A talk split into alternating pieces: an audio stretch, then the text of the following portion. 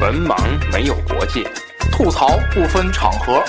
胡侃天下，脱口成章。逆袭三观，会心一笑。欢迎收听《文盲脱口秀》。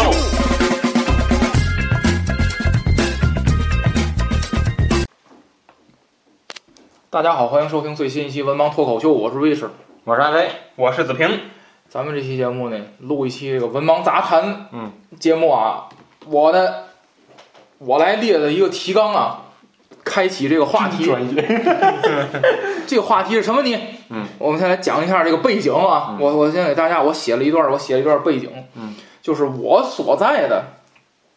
单位的同事们有很多都是，呃，家里的孩子正在上小学啊，嗯他们是这个小学生的家长啊。前不久的某一天啊。所有的同事们都，哎，不是，就所有这所有的这类的同事，就家里有有在上小学的孩子的同事们啊，好多都提前下过班儿，说我们都去开家长会，哎，很很难遇到这情况啊。我，然后呢，呃，转过天来，我我忘了当时是要不然就是在上班吧，啊，好像中间隔了个周末还是忘了啊。这个同事们就开始口口相传啊，这是以下是我听到的某位同事的亲口讲述，嗯，这是这是那个同事说的啊，不是我说的啊，这个同事说的啊，我们班主任特别负责任，都讲到晚上九点半了，还告诉我们，要是有哪位家长有急事儿啊，可以先走。我是不着急啊，我还有很多话要和大家说呢。大家都有最近都有没有表扬自己的孩子呀？都是怎么表扬的呀？啊，千万不能说啊什么“宝贝，你真棒啊，你真好啊”这样的话，这样太敷衍了。记住，孩子们是能够听出你的敷衍的，敷衍就会造成孩子心里受到伤害。你们应该这样说：爸爸妈妈真的没有想到你能够在这么短的时间里掌握的这么好。我在看提纲的时候就能预想到魏老师现在的表情一模一样，我嗯讲。做的这么好，你真是让我们对你刮目相看。我坐在那儿都无语了。这句话是我那同事说的嗯啊。好，以下呃我同事的话说完了、啊，我背以景下介绍完毕。以下是我说的话啊，嗯我想说的是啥呢？不光他无语，我也无语。嗯，这样的教育孩子，确实啊，可能避免孩子走上极端，比如说出现自杀这种情况嗯的悲剧啊。但是我认为，你用这种手段教育出来的孩子，本身就是个悲剧。啊，说完了。嗯啊，安老师阐述一下观点。就是这个，因为我夫人就是在这教育行业啊，所以说这个关于开家这个家长会的这个背景，其实可以跟大家透露一下，就是说这一个二二到二三这学期，就是因为经历过这个口罩之后，就是完全恢复到这个线下的教学当中，就是说在这个学期，当时这个事情是发生在四月四月中旬啊，四月中旬，就是从你讲二月份开学到四月中旬，一个半月吧，啊，一个一个半月，不到两个月。呃，就出现了很多学生的这种意外的情况，出现了很多意外的情况。然后呢，这个呃，整个天津市就开始组织，就是不管你是义务还是义务教育还是非义务教育，一块儿进行一个家长会，其主要的内容就是心理疏导，这是一个大的一个背景啊。那么我说一下我的观点啊，就是学生啊出现心理问题是多方面的。如果真像这老师说的就这么管用，一个表扬，一个家长会就能解决问题了，那这问题早解决了。孙老师，嗯，我我特别反感这种运运动型的政策啊，嗯就是不光是教育啊，就是咱国家从上到下就是。嗯就是因为大家去想啊，就只要是运动型的政策，嗯呃，绝大部分就会给老百姓造成很大的负担。嗯呃，那么这个教育啊，更是一个怎么说，更是一个慢慢节奏的工作啊，它不应该是鸡皮怪脸的啊，嗯也更不应该用这种方式来运转。嗯这个天津市啊，这个是呃，这个第一季度啊出现的这几起啊，这个学生的这个事件啊，呃，我觉得呢，呃，没有什么特殊性可言，嗯，它就是跟往年的出现的这些事儿，嗯，是一样的，嗯，所以我不知道这个市教委也好，可能我估计是有更大的领导，应该可能是有这个副省级的吧，嗯这种领导更大的领导发话了，估计是，呃，你也就是今天看到这数据了，呃，你要你要看往年的数据。你要对比，你也不会发现有什么不同。我觉得，呃，你现在就着急，你现在着急了，早干嘛去了，是吧？这是第一个。第二个就是你着急能有什么用？嗯嗯，这是所以这所以我觉得就是这种运动型的政策，呃，让一个加个加一次班儿，或者说啊一下全体的这天津市的所有的大中小嗯学都动起来，呃，去去做一个这样一个家长会。嗯就能解决什么本质的问题吗？嗯，我认为短可能这这一个月可能能见个效，呃跟嗯就跟那个上学似的，你骂他两句，他老实一一礼拜，嗯，他下礼拜，对吧？他他那个家庭情况在那儿摆着了，他的心理基础已经在那儿了，嗯，你能有什么好的改善吗？嗯，这个咱们一会儿啊后边再慢慢聊这个慢慢聊话题这嗯啊。所以我这个观点性的话就一就一段儿啊，呃，买一筐鸡蛋，嗯难免呢就有一两个是破的，嗯，呃，优胜劣汰呢，它是自然的规律啊，不能为了那一两个注定要破的嗯而剥夺全体成员受挫折的哎经历啊，辩证法，呃，挫折 呢这 AI 写的，又来了。我们这得连着听，这么有电视剧的，这么有思想性的东 西，这你分着听，这分着听都不知道哪对哪，咱这搞啊，这绝对对是绝连着听。 挫折呢，是人生发展过程中获取经验的重要途径之一啊。正确的教育方法是引导他们如何从倒下的地方爬起来啊，而不是想尽办法不让他们倒下啊。这根本就是个假命题啊嗯，是违反客观规律的行径。好啊，咱们这期节目就针对啊，完了，我以 为要收尾了，哎完了，我天！咱们这期节目呢，就针对这些个孩子们的抗压能力，以及、嗯啊，我们聊一聊为什么会有这种青少年的小朋友们啊寻短见这么一个过程。嗯这个复杂了。哎，对，好，我列了提纲，主要分为三大块儿嗯啊，咱先来来来聊第一块儿。第一个内容呢，我给起的标题就叫“活着怎么就没意思了”。嗯啊，咱来聊聊活着是不是就没意思？哎，是够没意思的啊！ 但是我已经过了自杀的年纪了。 你们属于那冷笑话级别 的，就是我觉得咱咱仨现在这个状态聊这就特别好。首先就是第一个就是都成家了，嗯而且第二个魏老师就现在已经处于教育孩子这阶段。嗯，哎，我觉得作为为人父母来讲，更更更更想听一听这这里面这些啊嗯说法。好，嗯呃，这个这个标题呢，啊，嗯就是这个小标题呢，嗯我跟安老师呢共同啊带来的啊，嗯呃，首先一个啊，第一条我列的啊，嗯、我先抛出一个嗯可能性啊，家长老师们啊，扪心自问一下，你们是不是真的理解孩子？啊嗯，是不是知道孩子是怎么想的嗯啊？呃。然后后面是安老师，安老师说的是吧？嗯安老师，安老师有什么解释吗？对于嗯就是我这特想讨论一个啊，就是说，呃，要孩子之前，就是除父母除了在身体上准备好之外，嗯你的心灵还有思想上，嗯你是不是也要做一些准备嗯准备？嗯嗯对吧？嗯然后就是说，呃，当家长还有老师他们心理状态不这么健康、不这么饱满的时候，嗯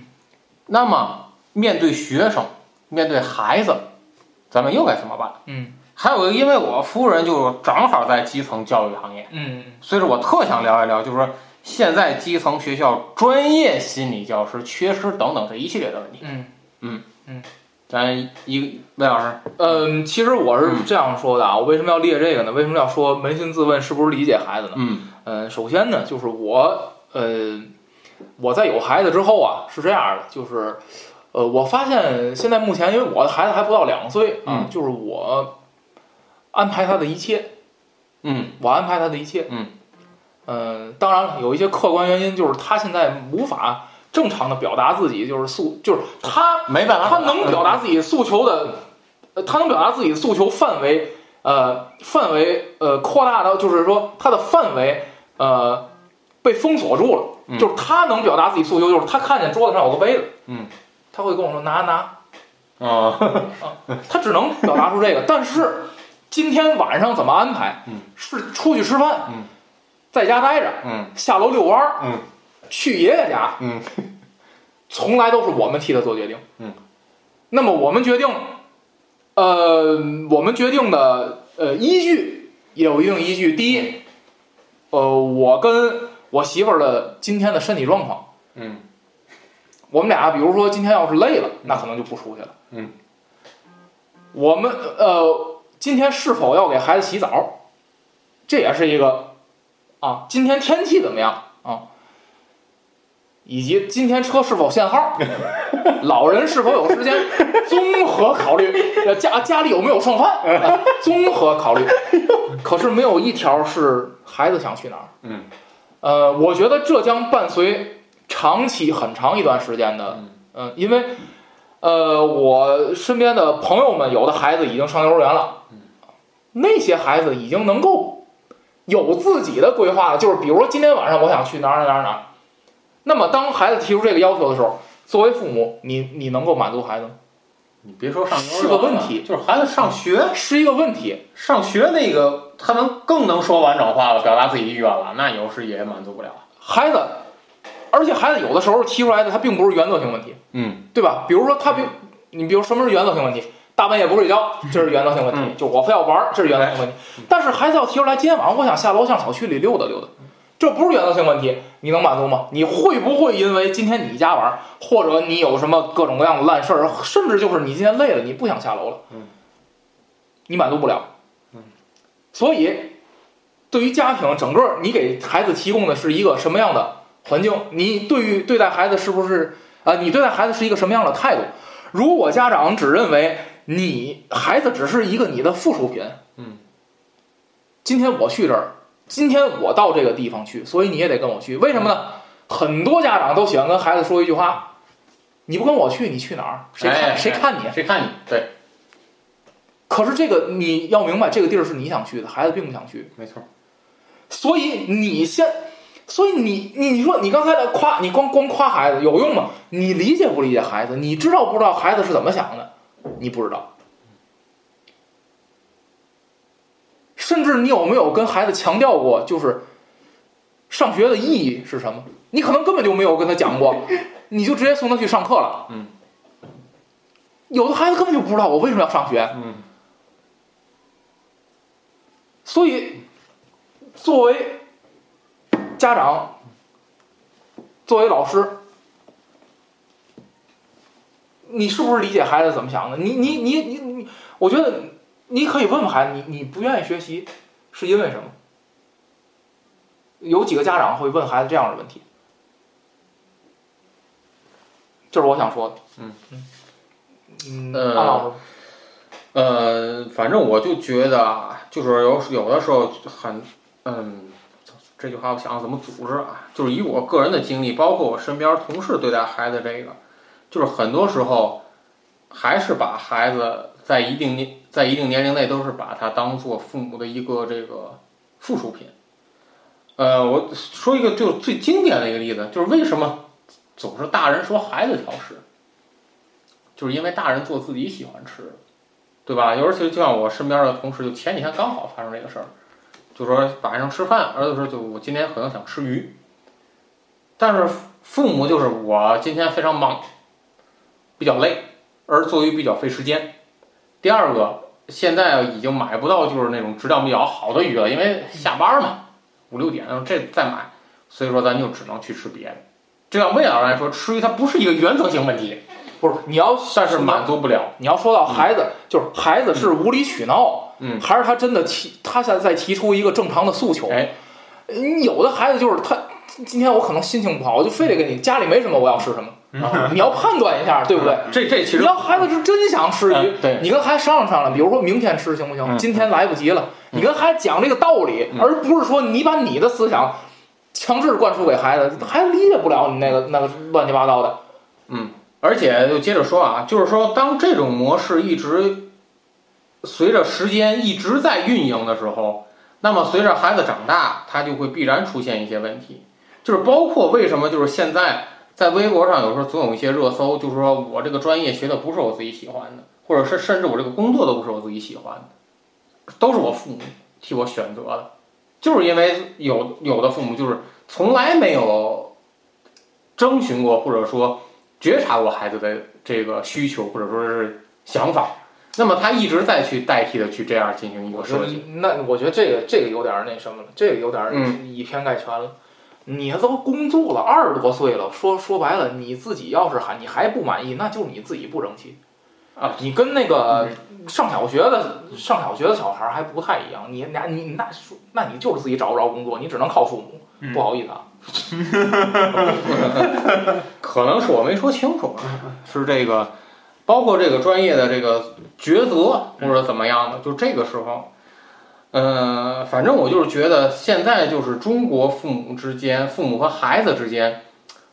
沟通上确实非常成一个问题。这个我就是引我这个夫人，我夫人是在基础教育嘛，就是说她在这个基层的这个教育，就是发现她的学生。和父母之间的沟通存在的问题，第一个是没时间，没时间进行沟通，父母没有时间和孩子进行沟通；第二个是父母不愿意和孩子进行沟通，父母跟孩子，就很多父母以为我跟孩子沟通了，实际上您那叫广播，那不叫沟通。沟通是什么？有来言有去语才叫沟通。您回家跟孩子叭叭叭叭叭说那么一大堆，那不叫沟通，还不是这个，那叫啊，不是这个，是一部分父母是没时间沟通，另外一部分是没是不想和孩子进行沟通。嗯我觉得这个就我不理解是为什么父母会有这个心态。嗯就当孩子去主动找父母反映自己的诉求和想法的时候，家长不愿意进行沟通。哦是这样，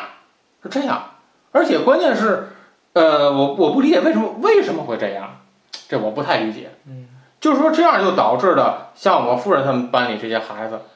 就是他明显有什么事情更倾向于和老师去进行说，而不和自己父母去进行一个这种沟通，因为长时间的孩子在表达自己诉求无果，父母不予理会。对吧？所以说，我觉得像接着这个话题，我就觉得很多家长是真的不知道自己的孩子是怎么想的。我觉得是这样啊。我的出发点是，父母你可以不了解孩子是怎么想的，但你要试图去了解孩我我的出发点是，有些家长或者老师他根本就不关心孩子是怎么想的。对，就是你爱怎么想怎么想。有，我的出发点是嗯是这个，我论证是确实存在，你理解确实存在。就是你你你你想不想理解是一回事儿，你理不理解是另一回事儿。有的你可能确实家长可能水平也有限，或者是孩子嗯嗯诸多的问题吧，就是你确实可能理解不了，你理解不了是理解不了。但是有的家长就根本就不想理解，对我不想理解孩子怎么对想的。对嗯嗯，你报那个班儿，说白了，四岁小孩儿在那儿练钢琴，我不信是他自己想练的。福原爱有那那个那阵儿，然后这里我就想说，就是，呃，我就觉得啊，在要孩子之前，就是父母在决定要孩子之前，除了身体上做好准备之外，我觉得你在思想上和心理上更应该去做好准备。呃，所谓就是生来这个孩子，你打算是怎么去教育，或者更通俗点儿说，你的这个抚养方式是是是怎么样的？我觉得你这个自己心里一定一定要去想，嗯而不是说生下来生完了就万事大吉了，嗯完了，嗯那不是，嗯，对吧？你起码说那什么，你还是来监护人了，对吧？怎么怎么怎么怎么样，这乱七八糟的，嗯对吧？我觉得有一部分的家长，有一部分的家长，我觉得确实是说他在生孩子之前根本就没有做好准备。，人家做好准备，有的家长就是我这孩子就是给爷爷奶奶、姥姥姥爷生的，哎，人家早就做好准备了。好吧，子老，嗯，这个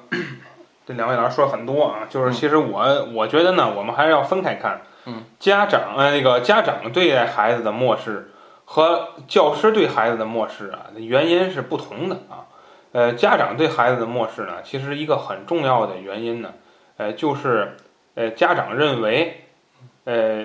孩子出现心理问题，它是低概率事件。哦，家长会认为呢，就是说我小时候怎么怎么样？也有一阵儿是吧嗯，跟这个不对付嘞，今今天这哪不开心嘞？嗯哎，最后你看，我不囫囵个儿的，我也现在这这这挺个好嘛啊，对人五人六的，嗯对吧嗯？这啊不是事儿嗯，自己就能处理掉嗯啊。这个这是一个一个观点啊，也是一个很常见的一个嗯观点。呃，一会儿呢，我们专门聊，我看后边可能有专门聊心理问题的时候，咱再说第六点、第五、第七点嗯是吧？这再说这个，老师就情况就复杂了。嗯，呃，这个首先我们要认清一个问题啊，就是教师，呃，他他到底是人类灵魂工程师，他到底是世界上最圣洁的职业，还是就是个活儿？呃，我觉得对大部分老师来说，他就是个活儿。对。呃，第一个那不是他家孩子。嗯。呃，第二个呢，呃，你关注孩子的心理问题。嗯。呃，是不是在传统意义上讲，他的本职工作范围内？呃，因为这个心理问题啊，它虽然也是老生常谈了，但是实际上呢，对教师和这个职业来说，它是一个新现象，也是一个新话题。呃，我相信呢，很多教师啊，他的这个职业的呃这种他职业的范畴内啊，他一直没把这个一项包含在他的工作范围里。哎，一会儿咱后聊聊聊提这个。嗯，所以呢，呃，我觉得我们呢，这个不能叫互相理解，但我们心里要有数对这个事儿啊。其次呢，教师的组成成成员啊也很复杂。呃，第一个啊，呃，实际上真正能够有资格，也能够有第一手资料的啊，就是班主任，嗯嗯呃，或者辅导员儿啊，从大学角度讲啊，其余的那个什么教课的，嗯，那个其更谈不上关注心理了。他上完这节课，拿着东西走了。嗯，还有甚至有甚更有甚者，现在行业里头有叫聘请教师，嗯就是人家都不是你单位人，对但就你没你不没人上课吗？嗯我我给你顶个球儿哎上课来。还有就是那个交流轮岗，嗯，他干完这一年他滚蛋了，嗯，他他这种就是当然了啊，咱们有机会再谈轮这交流轮岗，这 我也听说了，这问题很多，这也不知道谁脑子想出来一个缺德主意，嗯是吧？弄出一堆不负责任的人来，嗯嗯霍霍一年他走了，对哎给你留一堆事儿。对就是说，呃，这种情况下，那么实际上受损的呢，呃，最后是学学生啊，嗯学生，咱不叫学生利益，咱就叫学生的，呃，他这个在这些教师的手底下。嗯那么他呢，能够获取知识，已经是一个最奢求的一个标准了。你想让他关注你的心理健康，这是很难的。呃，这个这是一个。其次呢，教师这方面呢，还有一个啊，这个是我比较了解的，就是心理健康教师这方面。嗯。呃，首先啊，心理健康啊，这也不是今年了，嗯有得有三年到四年了。嗯这个天津市范围内啊，它配备心理教师的这样一个工作啊，一个呢就是从高校招嗯招心理这个专业毕业的，嗯，去做一个学校的心理教师，嗯。可是有一个问题，虽然给他有补助啊，就是说他相当于是一个班主任的人活儿啊，所以他有一个班主任的这样一个绩效在啊，但是他存在一个问题，呃，这一个学校，我们就打着就我上小学的时候，我们学校是二十四个班，嗯，二十四个班，一个班四十六人，嗯，一个班就是四五十1000人吧吧，啊， 1000一人千多人，嗯，就这一个心理老师，对，他怎么摸排？对，他怎么掌控？嗯，这你是这个难度是很大的，大家去想啊。呃，那么最后活儿还是落实在班主任手里。哎，那但是班主任没有再多一笔心理健康老师的这个绩效了。嗯，那么你实际上呢，无形中增加了一个矛盾，还在这里边。嗯，就是说他这大爷来这儿，就在一个。呃，非常好的环境，装修完的房子里，因为心理那个是有一个专业的嗯对，专这个业专门的一个办公室啊心，理办公室对那个里边儿或者心理活动室嗯为了让学生心理这个在这里得到缓解，哎舒缓。那个屋子里是全套配备的，嗯总统套房级别的，每个学校可能有一来个。来 P，他嗯他在这儿待着嗯，但真正的学生心理问题还是班主任去处理，嗯，他还拿笔多拿一笔哎四个四五百块钱的钱每个月，嗯，这也无形中增加了还有一个矛盾在这里面。那么这个实际上呢，更不利于学生的这个心理健康的一个问题。嗯所以呢，我呢在这个观点一会儿咱再细聊。这个观点下呢，我就说一句啊，就是提高整体的教师素养，啊嗯比招个心理老师现在看来是更迫切。嗯嗯嗯嗯，我就不同意你观点，不老师，我觉得 嗯孩子问题跟老师没关系。你嗯，到这儿是学习来的，你不学习拉倒不，我说的不是说孩子出现心理问题啊是因为老师，啊！我不是这个观点。嗯不是，我是觉得，嗯我是觉得你关注孩子心理问题也不是老师的嗯责任，啊，是你有病看病去。我说的是什么意思呢？嗯我说的是，我说的跟咱是两码事儿。嗯，我说的是老师为什么会不关注你？关注不到。哦是因为人家根本也没来为你这心理嗯哦，来这儿。我接着子老师这话补充几句，因为我夫人这太太有发言权了。嗯嗯就是先说班主任啊，先说班主任，就是我夫人考上老师，就是学了一个英语专业，嗯嗯然后研究生读的这个课程教学，嗯嗯然后考一下资格教师资格证，考班主任证就可以当班主任了。嗯嗯嗯我翻过他的这个，就是学过的这个，就是教材，嗯嗯嗯，大部分是以课程教学为主，那对，也就是说，他的重点是落在什么呢？嗯我怎样把这个知识给他教好？嗯嗯嗯然后有人有的人就一直会说，老他们不都学过心理学吗？ 你要知道啊，他学的这个心理学叫教育心理学。嗯，我翻过这个目录，大概讲的是什么呢？是怎样让孩子的这个心理更贴合于教育实际，是这样的一个心理把这学，教育发展，哎，教育的一个发展。教育发展，啊就举个简单例子，就是小学这个年龄学生年龄段心理发展状况是什么样嗯，我适用于什么教学方法嗯，它是这个意思。对对，啊，他学的是这个，那么就出现了一个很实际的问题，嗯，就是当他进入到一线的工作岗位之后，嗯嗯当了班主任之后，面对着学生出现各种各样的这种心理上的状况，嗯他不知道该怎么办，对，因为在他所受的教育里面，嗯这一块儿是缺失的，嗯。所以说，现在有一些这个网友也好，或者说其他这个媒体也好，就总教师不关注，班主任不关注，嗯怎么怎么样？我说一句，他也不知道该怎么关注，出了这问学题这，个，他也不知道该怎么解决，对对吧？所以说这个要说一下。第二个就是刚才子老师说的这个嗯心理老师这个缺失的这个问题，嗯这个确实非常严重，尤其像我夫人所在的学嗯校，他是一个就是小学、呃初中和高中连在一起，更多人更多，但是就这一个心理老师，所以说忙不过来。哎不是，嗯我问你一个最核心的问题，他这心理老师来，他解决得了吗？觉得对嗯吧？对他心理老师跟心理医生是两回事儿，没错，他解决得了吗？嗯，解决不了。所以说啊，回到就是刚才我补充子老这一点，就是我刚才列的这一点，就是说基层学校，首先第一个，班主任在他学习的过程当中，包括到他工作当中，实际上他心理这方面儿这个这块儿教育的经验他是缺失的，嗯，他没有。首先第一个他就不专业啊，第二个就是刚才子老师说的这个基层学校这个心理教师，咱别管他管不管用，嗯首先起码他在配备上。嗯就还是在人员上是有不足的。嗯，这个我是想补充的。嗯，还有一个就是我特别想讨论的，就是当家长、家长或者老师出现心理问题的时候，就他们两个心理就本身已经就不太正常了，嗯嗯还怎么教育这个学生和孩子？反正我是没想到太好的方法，对吧？就比方说我夫人，就是她最近这一段可能心理状态就已经不稳定了。 你怎么去教育这孩子，教育他的学生，嗯哼，对吧？反正我想不到好好的方式，对吧？你还他连自己的情绪都照顾不好，还还关注学生，嗯，包括像家长，可能这个学生回到家里的时候，就始终处于家长家里的这个这个这个环境也不怎么样。嗯就你日积月累下来，就这个问题怎么解决，我是没有一个太好的一个办法。但是这种问题在现在的这个教育当中存在，嗯它存在，而且有的还不是个例，嗯所以说该怎样去解决，对吧？这是一个问题啊。嗯嗯，这我我我想 说的。好，嗯， 呃，第一点说了很多啊，嗯呃，说第二点啊，第二点我列的啊，学习不好等于你这个人没用啊，嗯就是咱们给嗯传统意义上来讲，嗯老师和家长都喜欢给孩子灌输，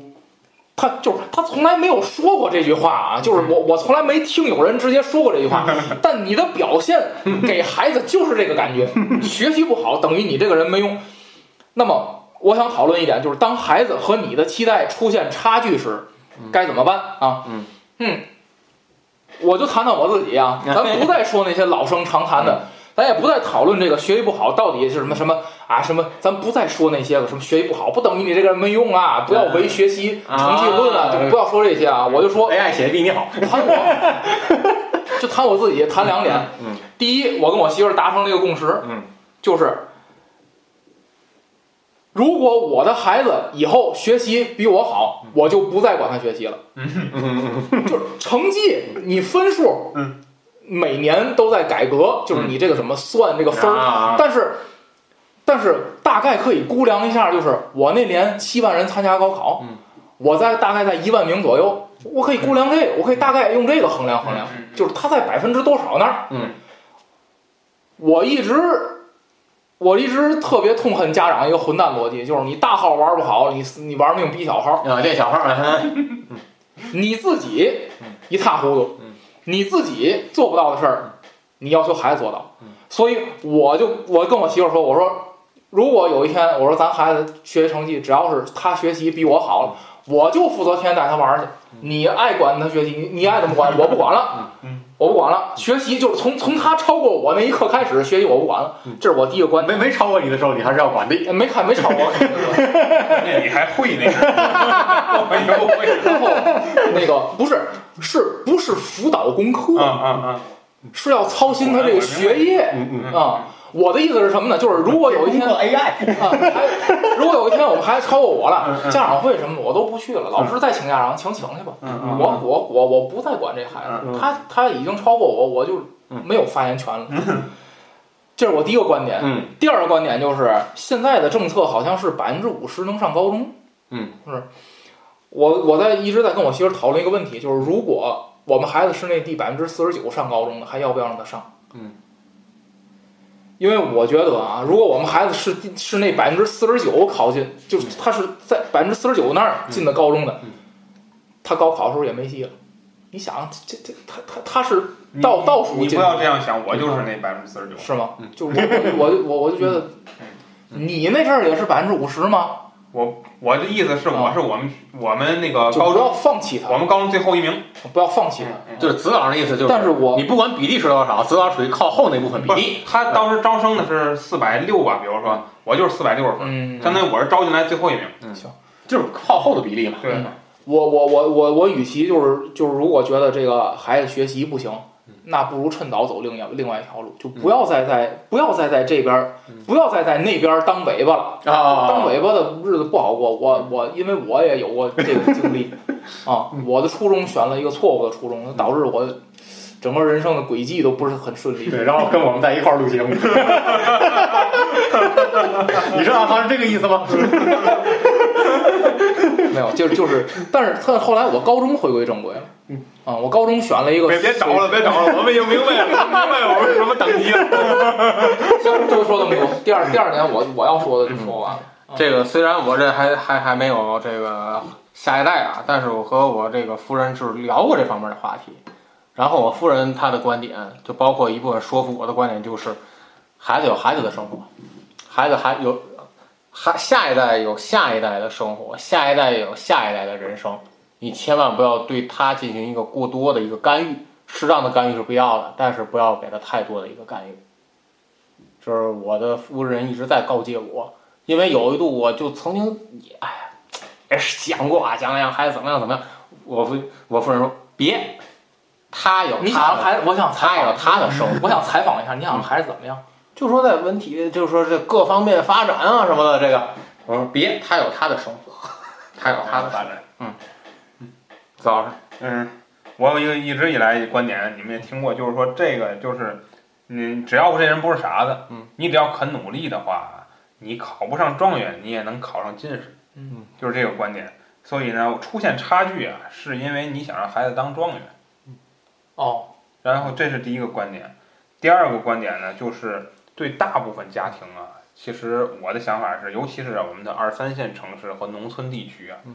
学习不好还基本上就等于你这个人没用。哦，我的观点就是说，因为我们在城市里头，我们的机遇很多，嗯就是说，如果啊，你这个可能学习上面有差距，你你弄一些文体类的，呃，你可能能有就业的渠道，我们还是要从就业角度考虑，有渠道。但是，一些基层的更或者说更那什么的地区来说，偏远的地区呢，呃，他不上学的话，或者说他他不能走大学这条道儿的话呀，他的出路其实是真的很渺茫，啊对，很渺茫的。呃，虽然现在的业态，呃，这个呃情况很多，有什么直播啦、嗯网红啦，但是这些啊，我们说句不好听的话呀，呃，对于我们国家的这种意识形态来说啊，你你活与与否，你有没有活路，其实就是一一句话的事儿，对吧？你还这还个不是主流，呃，你搞这个网红嗯，搞这个这些个呃这种新业态的话，嗯呃，如果说触犯了政治生态，那么可能不是因为你触犯的嗯，因为某一些个人一句话，不守规矩的一那些你人们呢，可能这你条产业链儿就没了，嗯，是吧？所以这个对于老百姓这个层面来说呢，还是找一个稳定的这种咱们叫什么白领啊这嗯种工作，或者说蓝领、白领吧，这都算。但这些工作，呃，又无无非就是一个国企和一个事业单位这个区别。那么其实呢，还是要有学历作为保障的啊。所以这个，呃，这个观点呢，呃，学习不好等于没用呢。其实这个在今天来看呢，在大部分的地区呢，没改变这个观点。对咱们说，呃，而且我从我个人的角度讲呢，呃，我也不支持大改变这个观点，因为高考还在啊嗯。如果说有一天呢，我们国家高考的形态发生了调整，嗯更多元化了，尤其是这个职业教育能够跟上，职业教育的跟上只有一个硬指标，就是你管分配，你不管分配就不叫跟上。嗯，你说啊，我们的哪个技校这个水平很嗯好，包、甚至你看那年那总理还去视察天津的一个这个技校，嗯啊，好像大家都觉得啊技校有前途了，你分配跟上没跟上？你只有分配跟上才算。为什么以前大学生真金白银大学生？因为以前大学生都管分配。啊嗯，我我的初中的那个数学教师嗯是零一年还是零几年一呃零零年毕业的，那阵儿还管分配呢。嗯天津市的你这个默契了，分配的默契了，对你这个完事儿，你还能去这个天津市的一个非常好的中学，嗯，那说明什么？说明那个这儿的大学生就是值钱，嗯，就是有保障的。现在为什么没保障？是因为你不值钱了。对，嗯你不值钱，一年毕业了这么多。像我们系统，我们系统今年招的员工，我们今年招二百多个员工，嗯，但是我们今年知道有多少人报名吗？有两万多人报名，嗯，都是大学生吧？你不是大学生，你报不了这个。对，你这肯定是门槛都符合了，这么多人审材料，嗯，审了几天几夜，据说是才把这两万多人的条件审硬件审完，嗯，那考试根本没考场，还得去别的地儿租去，嗯那这肯定是这样，你租学校租什么地儿，你租下来，你去办，嗯，这么大的一个规模，只是一个小的系统，嗯，现在天津市里头一个小系统嗯就有这样一个招招聘的就业的一个嗯困难。那你可想而知，如果你这人连学历都没有，嗯，你的就业那就更困难了，对不对？这是显而易见、肉眼可见的问题。当然，我们说，比如说像咱们三个人，咱们三个人以后的这个这个这个孩子的下一代，嗯就是说你他可能二十多年以后，嗯国家形态包括这个又人口发生结一个构比变例化有变化，可能就业会有改善，嗯那是另一代人的事儿。嗯但是我们现在着眼，我们只能从眼前着眼，嗯对不对？去培养它，去发展它。所以呢，我觉得，呃，作为家长的角度去培养孩子呢，很不应该放松学习，不应嗯该放松学习。但是呢，还是那句话，你不要把它当状元培养嗯，当状元培养，在适而可止的情况之下，多一些激励嗯，这样是有用的。当而时且 的探花，而且我们也可以看到，就是嗯呃，在今年第一季度，这个这个这个这个怎么说？这个因为出现心理问题，嗯然后有孩子这个出事儿，嗯哎，基本上不是因为学习，不是因为哎学习，对对吧？然后这个乱七八糟的其他事儿，呃往年有，往年有，而且在大学里头啊。呃，也只是占一一部分比例。反正这对个魏老师跟我发言权吧，就我们是不在大学工作，嗯就是说他可能这个呃学习啊，比如说他这个挂科，尤其是他这个呃论文什么的论文哎包括到后来不能顺利毕业嗯。对嗯这些问题可能有涉及到，嗯但是这个我觉得，尤其小学生，刚才他说这个话题引出来，小学生这个学习压嗯力，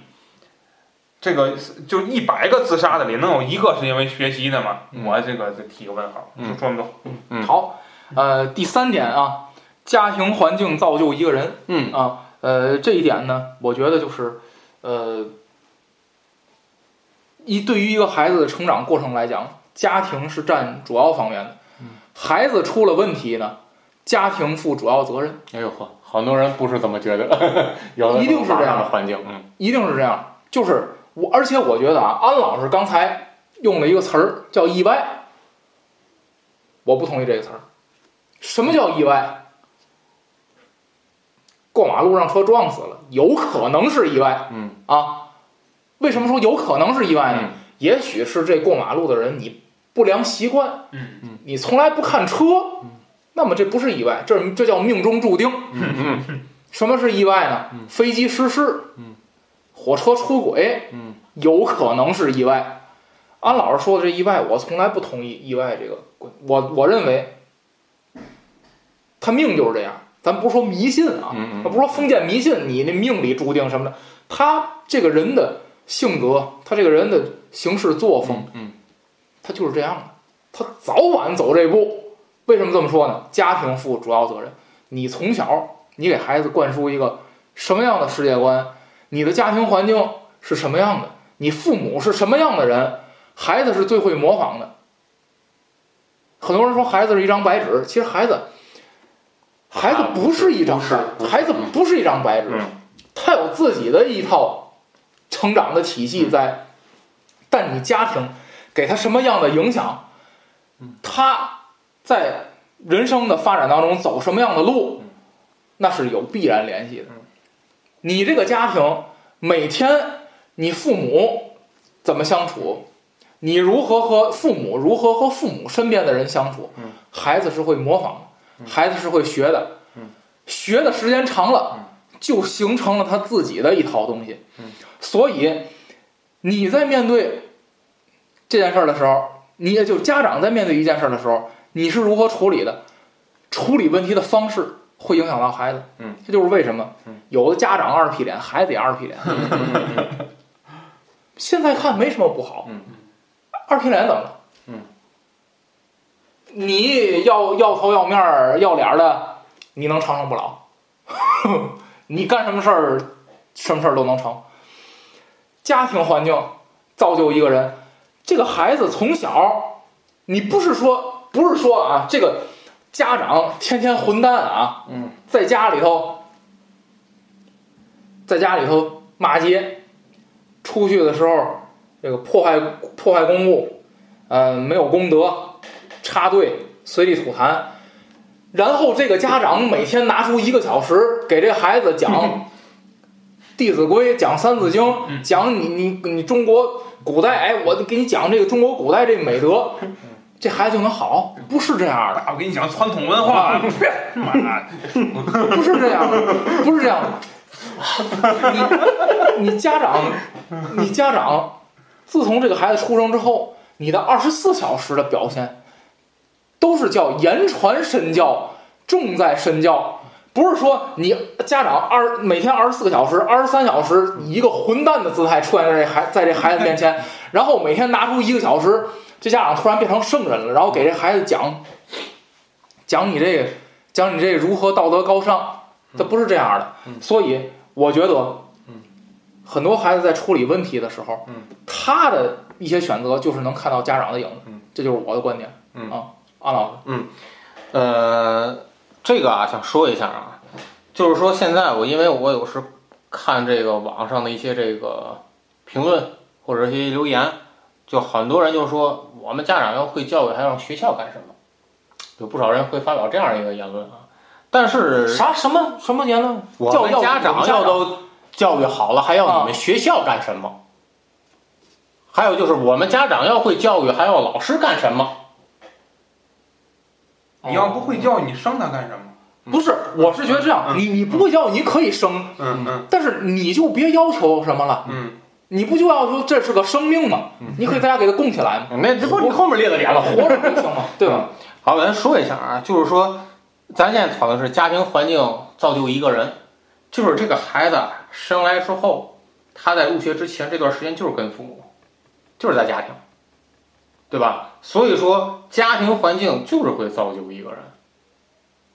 所以说，这开始你这个这个锅就别什么都往说什么老师什么教育不好这个那嗯你个，家长教育不好，还要学校干什么？这不是学校的责任，你我觉得这些家长说的那地儿叫少管 所，不是学校。嗯，你不能把有问题的孩子送到学校，然后让学校给你教育好了，那是监狱，那是 那是监狱的责任。我先不说，我现在刚才说的是那个观点嘛、啊，然后就说这个，举一个这个我夫人身边的这个例子，嗯、不是他们班的学生，呃，是他这个是他们这一个年级其他班的一个学生，就是这他这个学生啊，就有一个特点，就是特在学校就是特别黏这个老师，我这打引号的一个黏这个老师，就是总喜想和老师进行一些交流，就不管他有没有学习上的问题，我或者其他方面问题，就总想和老师进行交流。就是为什么会出现这种情况？就包括他没事儿也总爱往办公室跑，和他的班主任进行交流。就后来发现为什么会造就出这样的一个状态？这个孩子啊，这个他生下来小的时候就父母双方离异，就父母双方离异。然后呢，因为母亲不是天津市本地人，就带着孩子去到了这个母亲生活的这个老家。嗯啊，对对，老家。然后呢，因为年龄小嘛，他也小，然后他母亲就进行了第二次这个家庭的这个重重组，然后就有了这个和重组家庭另外的一个这个孩子。然后呢，他他这个他在这个家庭，你想就有继父，有还有更小的孩子，就是和就感受不到那种像原呃原生家庭的那种爱。父爱肯定是感觉不到啊，母爱这方面呢也差着一些。然后呢，这个到了这个高中的时候呢，因为有一个政策叫做这个，呃，他的户口啊是在天津上的，所以说到了高中必须要回到户籍地进行念高中。他在老家参加不了高考，所以说他就只能回到天津来。回到天津来，母亲这边管不了他了。因为母亲在老家有工作，有有有有自有和重组家庭的孩子，父亲这边儿也有一个重组家庭，所以说他他就只能选择住校，住在学校里。然后这个就我对象给我描述，给我感觉这个孩子特别缺爱，他是一个特别缺爱的一个孩子，所以说他特别需要人对他的一种关爱。其实我就觉得就特别切合于这一点，嗯，就是就是一个家庭环境造成了这个孩子缺爱，他从小就没有感觉到。父母对他的那种关怀和爱护。父母确实也没有关怀他，那所以不说是他没有感受到，他就只他确实没有关他怀，就只能去从在学校老师身上去去去去去去去寻找，所以说就产生这个黏老师就这样的一个。我就想举这一个例子来说明一下啊，子老师，嗯，这个家庭环境啊，这是咱老生常谈了啊，嗯咱经常说，所以今天不多过多的说了，嗯就是结合心理问题吧，就是，呃，一般来说啊，这个未成年人啊，一般十二岁之前呢，嗯呃，就是也就是说他的那个荷尔蒙嗯在这个发那个这个分泌之前啊，一般来说出心理问题概率不大啊，呃，那么它主要的，呃，如果说会存在心理问题的呢，无非就是，呃，一个是家庭不够不够和谐，呃，就是比如父亲喝酒酗酒打母亲啊，嗯或者说让他看到一些父母的这个冲突，严重的冲突啊，两个人之间，或者说呢，父母的虐待啊，继父继母的虐待嗯，或者说呢，父母的缺失啊，就是像刚才安老师举例嗯这个单亲，嗯类似单亲嗯这种现情况，往往呢会给他心理呢造成一定的心理阴影和原生家庭的一些个呃问题，但这些问题呢会成为一个潜在问题。他一般来说不会说在小学阶段表现的太明显，往往到初中啊，包括我们今年第一季度出事出事儿的，也都是中学。你看这对得上啊，基本上就是到这个过了十二岁以后青春期，嗯开始啊，这些问题就引发了嗯啊，这些问题的引发呢，也是交互性的引发，也就是说，嗯也是因为其他的孩子呃相继啊呃进入了这个年龄阶段，哎、这个年龄阶段的孩子呢，他往往不受控制嗯他的行为啊，根据埃尔埃里克森的这种理论啊，他是不受控制的啊一些理论，所以呢，他在这这个年龄，他又与这些学生进行了一个交往，嗯，呃，这既是信息的交流，也是这些个呃心心理问题之间的一个交互啊，所以呢，才会引发有些学生在这个过程中呃出现了问题。呃，所以我觉得家庭环境，呃，所谓造就一个人，或者说呢，呃，搞垮一个学生，他的一个主要原因就是呃一些大问题造成的。而我们说一个正常的家庭，它不可能没有冲突，也不可能说夫妻不拌嘴。那么，呃，这个是不会给孩子带来说太严重的一个问题的。所以我觉得，呃，普通家庭也不用在这个方面进行担忧啊。只要你，呃，只要你家长做好一个什么呢，就是正向引导，能不在孩子面前展现的，比如说两口子之间或者公婆啊什么之间确实有有有矛盾，等孩子上学呀、或者不在的情况下，我们去处理这个嗯再事打儿，啊对对再打，再处处理这个问题。而孩子在的时候呢，咱们就是装吧，也就不要这样，不要这样，让他过多的去介入到这个家庭中。但是，嗯、那些个大问题，像我们刚才说的，就就就这孩子就跟母亲过，他从小他没有父爱，嗯，或者说这孩子跟父亲过，他没有母爱，嗯，那么这在他人生的后呃后期啊，不是人生后期，就是说他这成长后期肯定会爆发问题，这个呢概率是很大的啊，呃。呃，但是呃，问题的形态啊，不不尽不尽相同，嗯但是确实是有啊，嗯包括这个这个根据这个弗洛伊德理论，这个恋父和恋母情节，嗯在这个情况下也会可能会产生更严重的一个后果啊，这都是有的。呃，不过最后能够成为所谓的心理疾病，嗯甚至上升到自杀这个嗯情况呢，也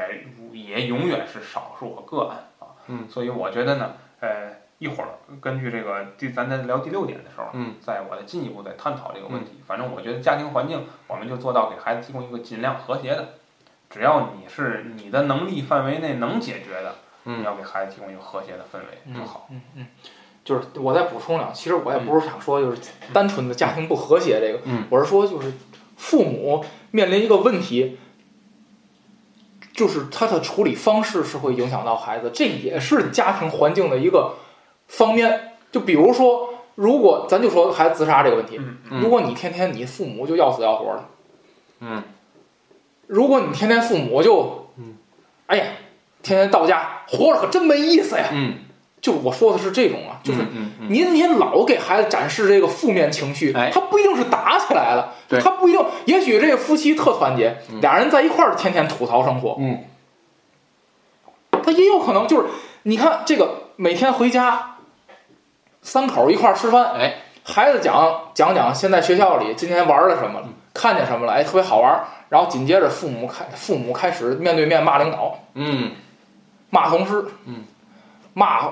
路上遇上司机，骂楼底下大娘，嗯这也是家庭环境的一种，它不一定是天天打架。哎，就我说的也包括这一类，嗯，行吗？还有补充吗？那没没有了啊。嗯呃，咱再说第四点啊，第四点就是如何面对校园里的那些破事儿。嗯，我想到的就是霸凌啊、恋爱啊，反正就是这种啊，就是呃，咱们之前在那个那个那个叫什么那个某某期节目里，哎，我忘了说，我我说是什么年轻人，年轻在哪儿好呢？能感受到爱的刺 痛，就是咱们已经过了那个年龄，是是混的，我忘了，嗯我忘了，就是哎，你真发现啊，尤其是上中学之后啊嗯，这个每一个青少年的心里都在悸动，啊 所以你不光是面临学习上的一些东西嗯，还有那些学习之外的一些校园里的破事儿，嗯，包括哥们儿义气，嗯，包括抢抢男的、抢女的，反正就是嗯那些个破事儿吧啊，也有可能会造成，嗯，觉得失落了啊，对生活没信心了，或者一时想不开，啊，但是我却没有什么更多可说的，我只是觉得它算一个方面，我就把它列上了。啊，安老师有什么补充？我觉得啊，这个就是校园里像，举还是举我夫人这边例子，恋爱的这个到了高高中这个这个段儿，就非常常见，就是春心萌动嘛，这可以理解啊，嗯嗯可以理解。然后我问过我夫人最后怎么处理，他说就是就是主要还是一个控制影响，不要不要让他这个过多的产生来不好的这个影响即可，不会说去主动的去干预，你们就得怎么样就得怎么样。反正我夫人是在这个管理办理的时候不会采用这个。然后既然提到这个霸凌，我觉得这个可以说是校园的一个难题啊。我觉得第一个难难在哪儿，就是这个怎样来界定。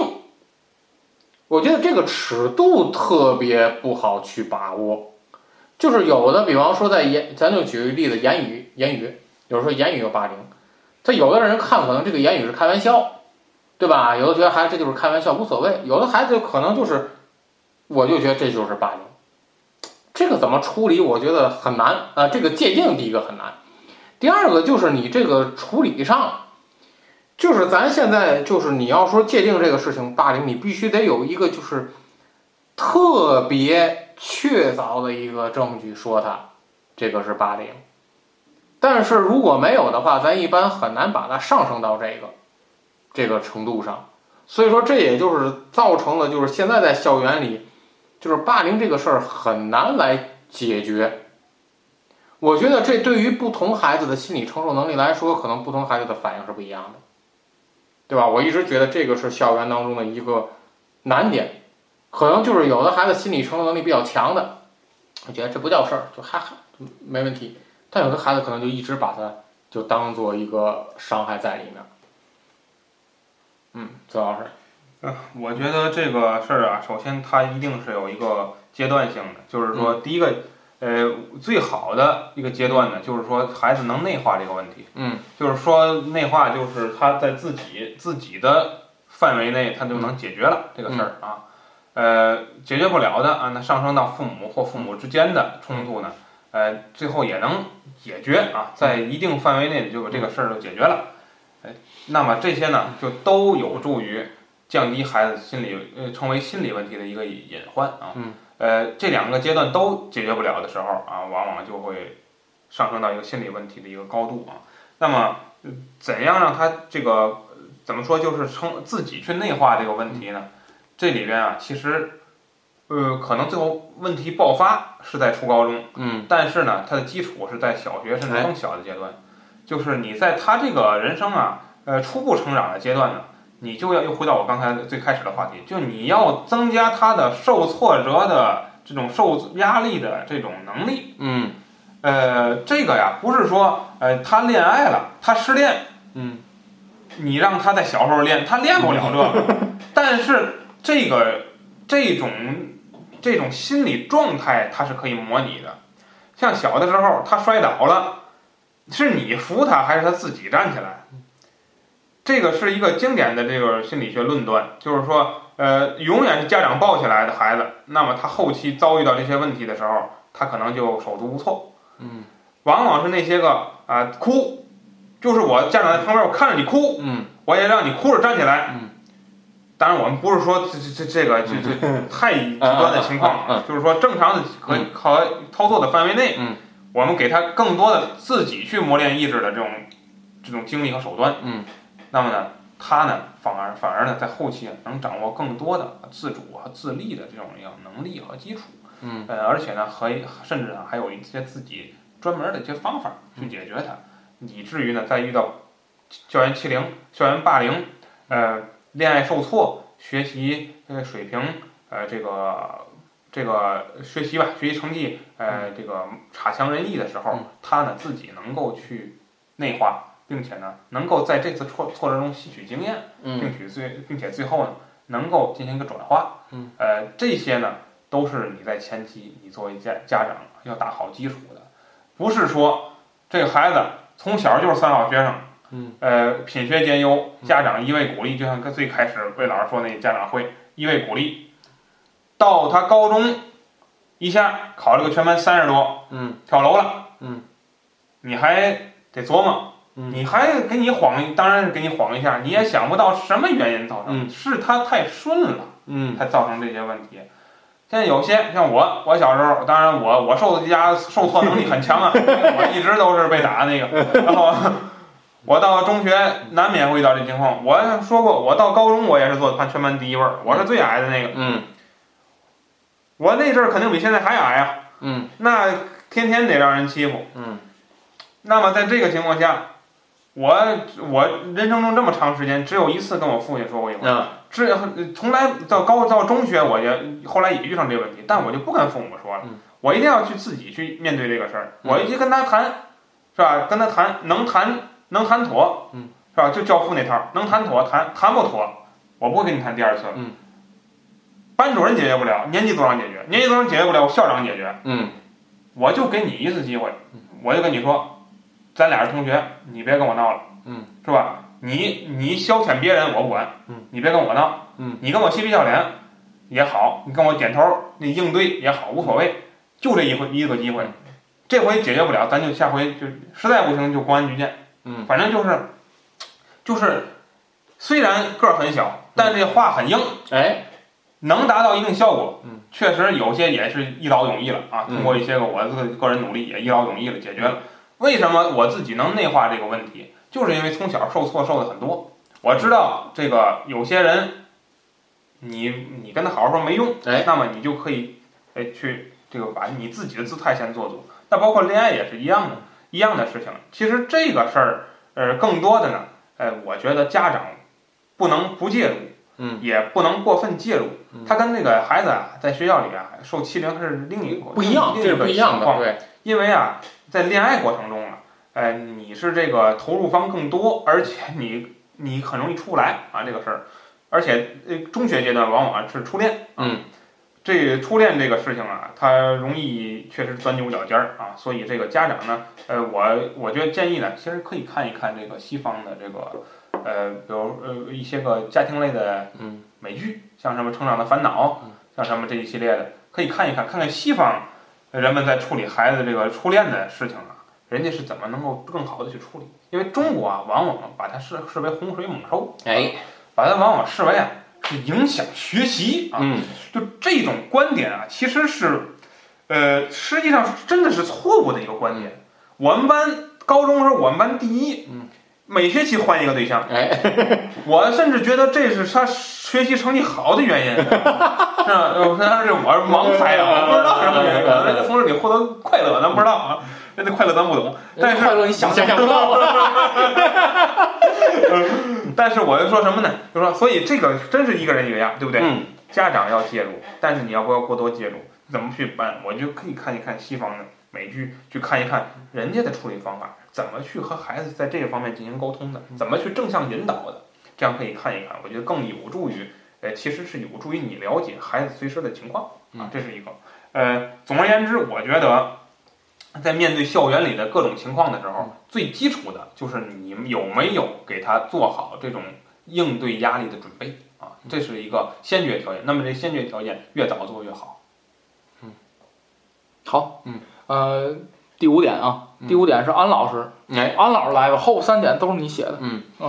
你来吧，嗯，第五点啊，就是说现在啊，当这个因为信息时代比较发达啊，所以说孩子从小就会接受到大量的一些网络的信息。那么他被这些网络信息、网这网络上的鱼龙混杂的信息所影响的时候，就是该怎么处理？就是这个为什么提这一点呢？就是前一段儿我夫人就跟我说，就他们学校的这个事儿，就说，呃，这个孩子违反了这个这个规定啊，这是这没把手机就是放在这个规定的位置，手机放在什么规定的位置？就是因为高中是允许孩子放手机的，哦但是呢要放在那个就是专门这个保存的这个箱子里面这样，，哦嗯那突然想一个，然后那个就是关机嘛，关机放在那儿，然后呃那放还带手机干嘛来？啊哎你带一砖头来？哎这这这这这这这咱不说啊，就是这个 哎，你别别别，我就对这还 有情感。到一个关键时刻你不说，详细详 细说，然后就是哎，然后第二天大早晴大晴天儿啊第，二天早晨呢， 我我一看，手手机还在那 儿。就是为什么会出现这种情况？就是不让孩子带，就魏老师刚才说不让孩子带，这有，你上是就是为什么还要带手机，对吧？有的家长就提出来了，我带手机是为了方便联系孩子，你不能剥我都夺，关机了，联系不谁呀？不能剥夺我们带手机的权利不，是都关机了，联系谁呀？我你不能剥夺我们的权利，你不能剥夺他关机的权利。哎不能剥夺我们让孩子带手机的权利，那怎么办呢？就只能这样办了。哦，嗯，对吧？嗯奇奇怪怪，嗯，呃，这不是咱讨论的重点啊， 这这不是重点我话题列的不是这一点，啊哦，我知对道？吧？然后就是无意当中，这个老师发现这个孩子加入了一些呃微信的一些群聊，哦，在群聊当中就是谈论的这个话题非常的消极，而且是自杀群吗？是那种自杀倒群？不是那种，倒不是那那那么偏激，就是起码这个呃谈论的话题是比较消极的，那那那是湖人球迷群，话题是比较嗯消你极这的，个太消极了。所以说引发出来了我的一个疑问，就是说面对这种情况的时候，该去怎么办，对吧？这种情况该去怎么办？我觉得就是说，呃，和和上面的话题咱能够联系起来，就是说本身刚才魏老师提的，就是家庭很和睦，但是一直在吐槽的时候，孩子潜移默化也是会受到这方面影响的，包括说对你，嗯你我我想说的是啥呢？就是你父母在孩子面前，你表现的就是谁都是王八蛋。嗯，那那孩子嗯。他长到十岁，他也看谁都是王八蛋。那么，当现现在在孩子受到这种消息影响的时候，我觉得我们是不是也该采取一些措施去防止这些消息去影响？但是我感觉现在基层教育就是这个做不到，基层教育做不到。首先，第一个，你老师不能说强令孩子怎么样退群怎么样，这个老师是没有这个权限的。然后我觉得，那这个问题该去怎么解决？我反正没想到一个好的办法。就跟家长说一下，嗯就是我们现在发现您孩子有这个问题，我家人我管不了啊，还爱管哎了管不了，不是他就听你们老师的。这事儿就句号了，这事儿没有闭环，就是我跟家长说完了，你用不着再闭环了，你管得了，你管不了，压根儿不用告诉我，也不该告诉我。啊，但往往的结局就是，哎呀，我们管不了他呀。哦，那老师说啊那哦，您多受累吧不是不是，哎不不，老师说哦就行了，啊，您多受累吧。哦嗯啊，您多受累。多受累这个话不不用接，无意义的话不用接。但是就这个确实，我觉得是现在的一个一个比较流行的一个一种现象，就是因为信息手段太发达了。这是一个害怕新新话题，对或者说新问题。嗯，这个确实是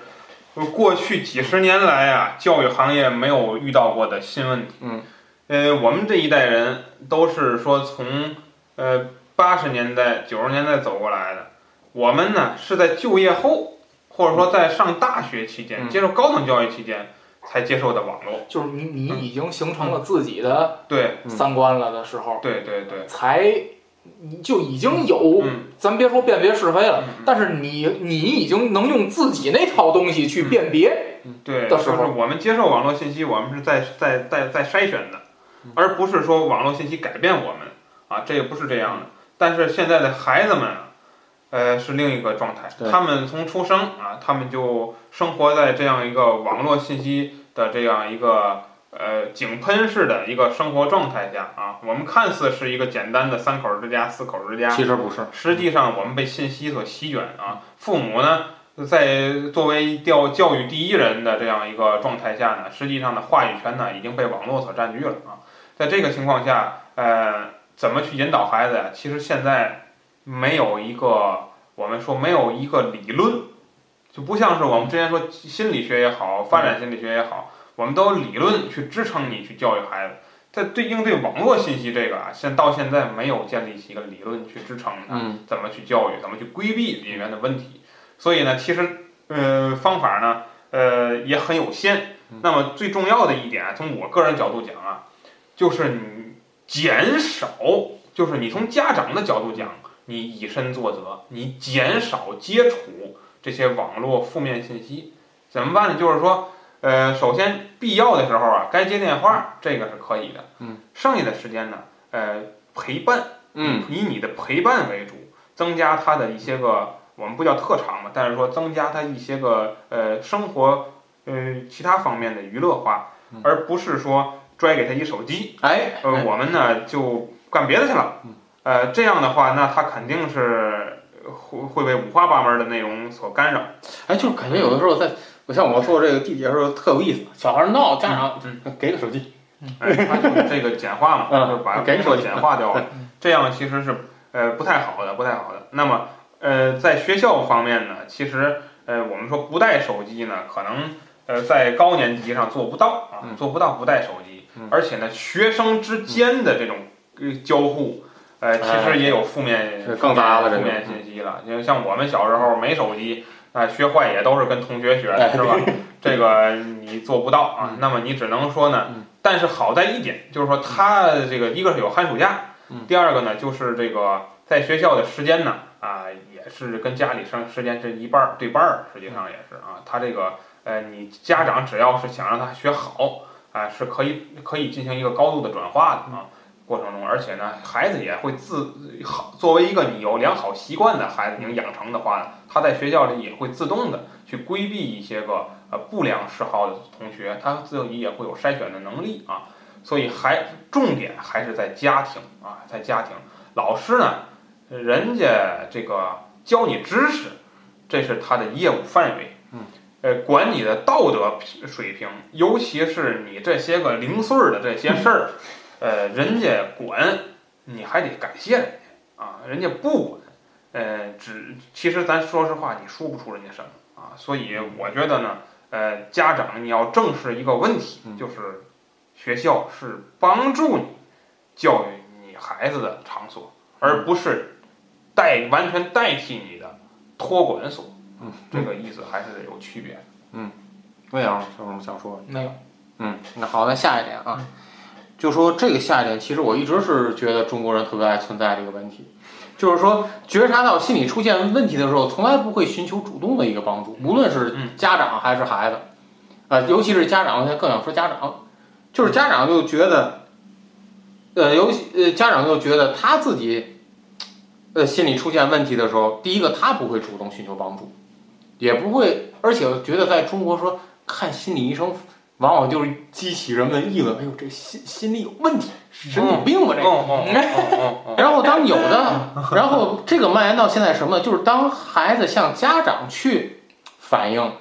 就表达自己心里可能遇到问题的时候，家长可能觉得不叫事儿，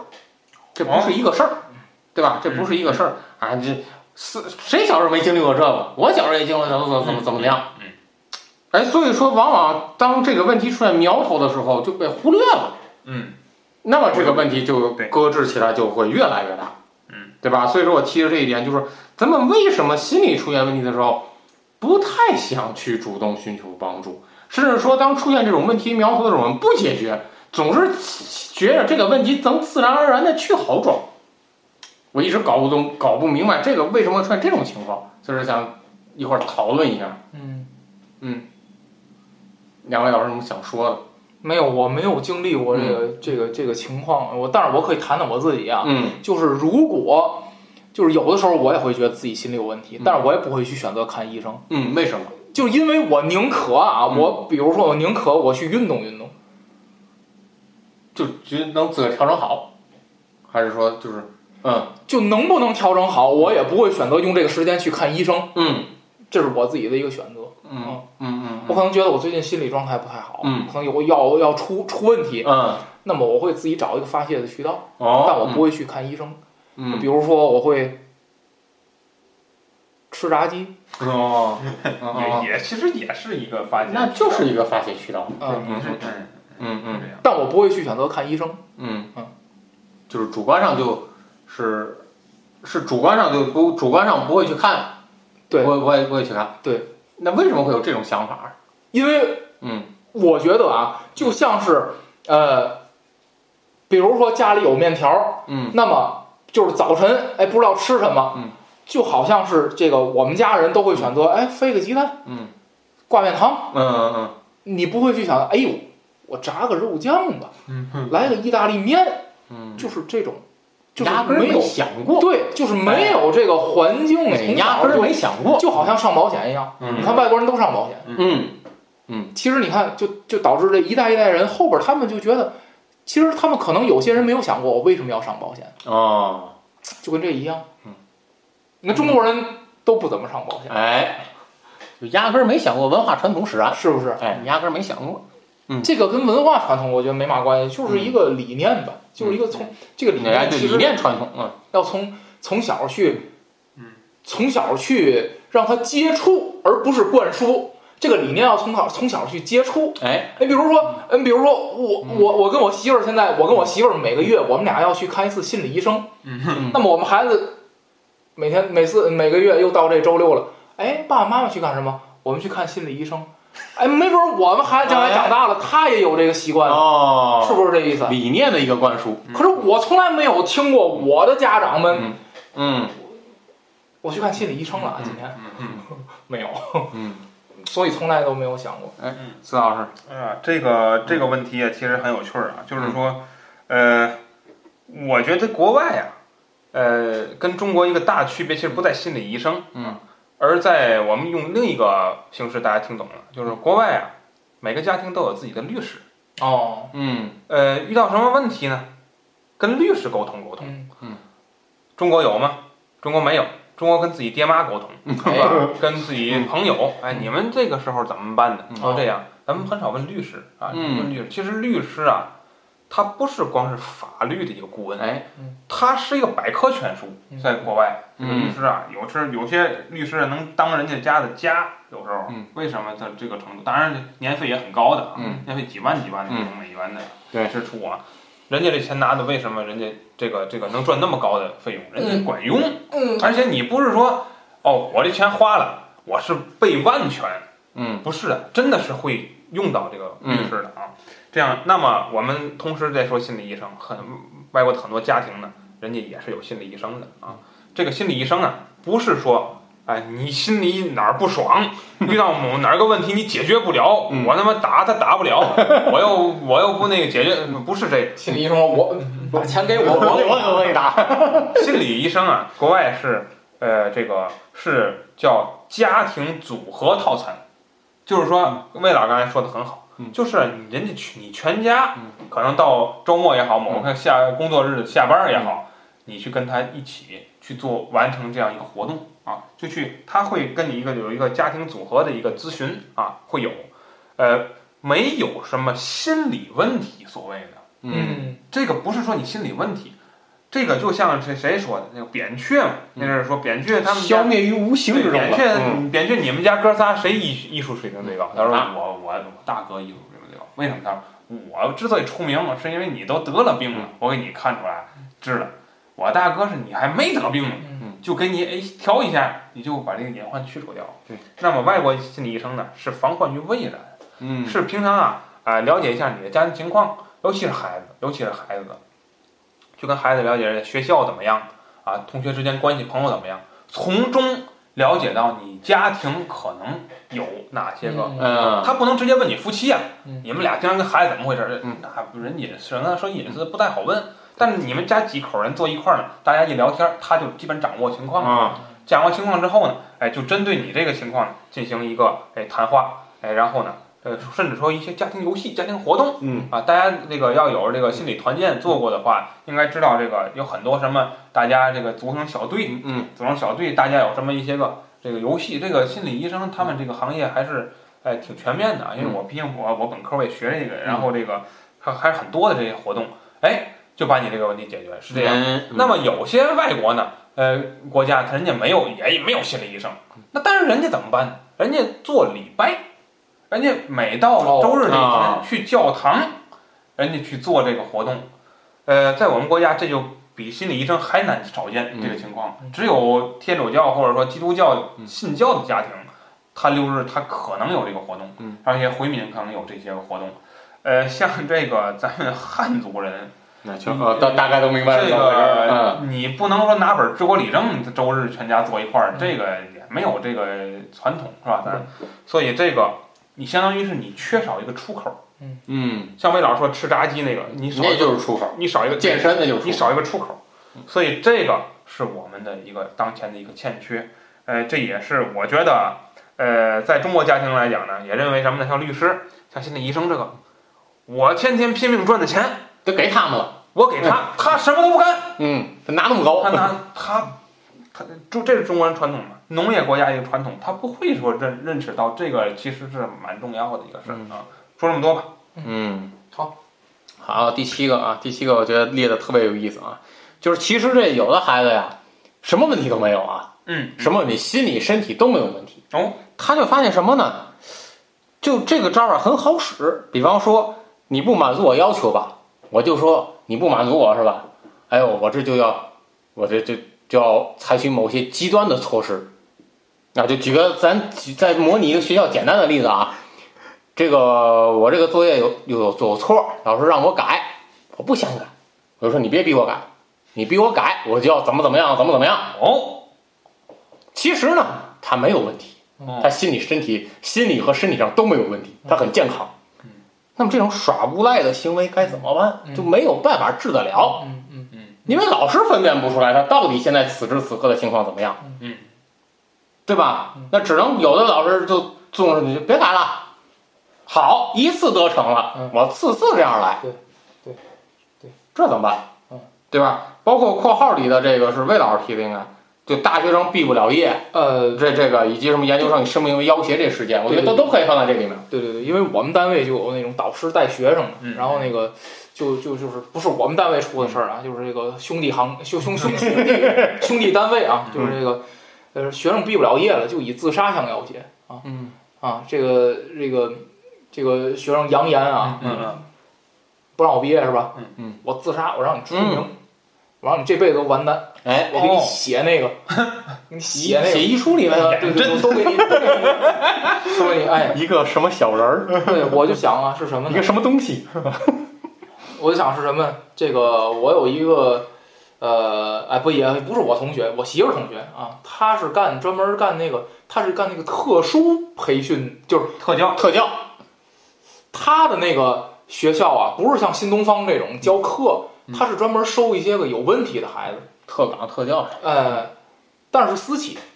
就是是是是嗯也是教育机构，嗯但是它不是那种教育，嗯不是给你上课，不是嗯辅导班儿、那种教育机构啊，就是他他说他们收过一孩子，嗯这孩子口头禅是我觉得活着没什么意思，只要一说这句话啊，家长什么要求都满足。啊哦，就我想起来一个问题，就是，呃，曾经有人给我讲过一个，在商场还是超市看见过一小孩儿，嗯，应该是小孩儿的奶奶或者姥姥带着他吧，一老太太啊，这小孩儿想要一东西，这个可能不给买，这小孩儿就满地打滚儿，就躺着就不起来了、嗯嗯啊。呃，我跟我媳妇儿讨论过一个问题，我说啊，咱家孩子以后啊，多少会经历过一次，嗯我说一次一次就够，嗯我说一次就够，一定要经历过一回啊。这个需求不满足，嗯他满地打滚儿，他爱干什么干什么。我说咱俩就在旁边看着，嗯这一次让他记住，记住什么呢？这样不管用，嗯。所以这就是我想说的这个，孩子为什么这样？嗯，跟家庭有很大关系。然后其实要说回，嗯你父母怎么培养这个孩子，怎么对待这个孩子？孩子要一万块钱，你给啊嗯；要十万块钱，咬咬牙给了；要一百万嗯，我卖房也给。嗯，找你要一千万的时候怎么样？一 个亿，小目标儿， 孩子不一定要找你要这个钱，就是没有没有说什么哪个孩子直接找家长张嘴要钱的。但是我用这个钱打一个比方，早晚有你满足不了他的那天，你怎么办？你家长培养出来一个这种货色，到了学校，就是我们的上级单位的那个学校，曾经出过这个学生毕不了业跳楼了，嗯，然后家长还是外地的，嗯，过来拉横幅、打标处理语老师了吗？啊，处理老师了我吗？不知道怎么处理的嗯，拉横幅、打标语，学校混蛋，老师混蛋，为什么不让你们孩子毕业？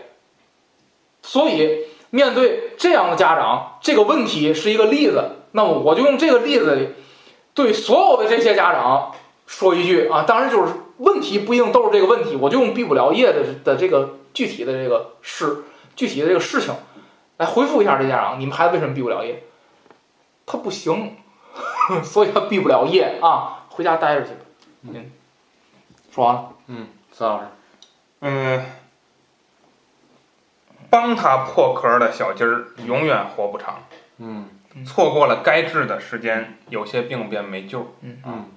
呃，这个接一下魏老师刚才那句话，这个孩子呀，在五岁之前，嗯你治一回，你得，嗯嗯这治一这是不是我说的啊？这是很多儿童心理教育家说的，治一回什么呢？就是要这东西没给买，嗯，必须治一回嗯，治到海枯石烂、天崩地裂，他发现没救，嗯，没人理他，一次够了，他必须经历一回，哎嗯只要经历完这回，好很多。但不是说以后都不给买，嗯，哎，还是要满足 的。但嗯对呀是这个对比例是多少？三分之一，就啊，是要三次给给一回，给一回啊，要三次给一回，嗯这个就能建立比较良好的哦，这个亲子关系啊。这个嗯这些出事儿的啊，呃，我觉得啊，因为相当一部分就是要一次给一次嗯啊，而且这还有不少，我估计是家庭情况还挺优渥的。不是你有那么大能力也行。我的意思是什么？有那么大能力也行。你家长要毕业证嘛，给买一个去。但总有你别超出能力的一不，你天别在学校要，嗯你别在学校要。嗯你想，你想，你想干这工作哈，给买一个去；想当美国总统哈，给买一个去。你家庭要有这能力嗯，咱不抬杠了啊。没，您这么教育孩子没问题。嗯要火箭，给买一 个去，对吗？我要去火星，去。嗯，做不到，嗯做不到，您就别这样培养孩子，早晚有，早晚出事儿。我记得那年是看哪个呀？忘了啊，就是就太时间太久了，就是这个学生参加四六级考试，嗯然后被监考老师逮到是作弊，嗯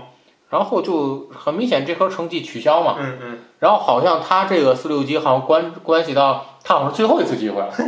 好像关系到他的那个学位啊、毕业证啊乱七八糟的，然后就直接就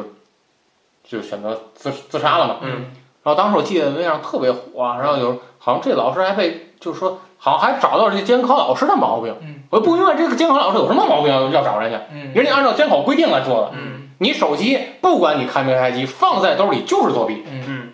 对吧嗯？那你为什么还要处理这样的？嗯还有还有还还有处理老师，我就特别不理解，嗯。你死活该呀、这个的这个问题，咱们对吧留在下期再说。嗯咱们这期节目时间太长了，嗯嗯嗯咱们这个呃，还有嗯咱其实这个关于这个话题只聊了两个大点，哎，哎只聊了个一个大大点还有嗯两个大点啊，我们嗯将放在下期节目当中啊，呃，为大家带来啊，也嗯希望大家继续支持我们节目。嗯本期节目就到这儿，大家再见。再见。再见。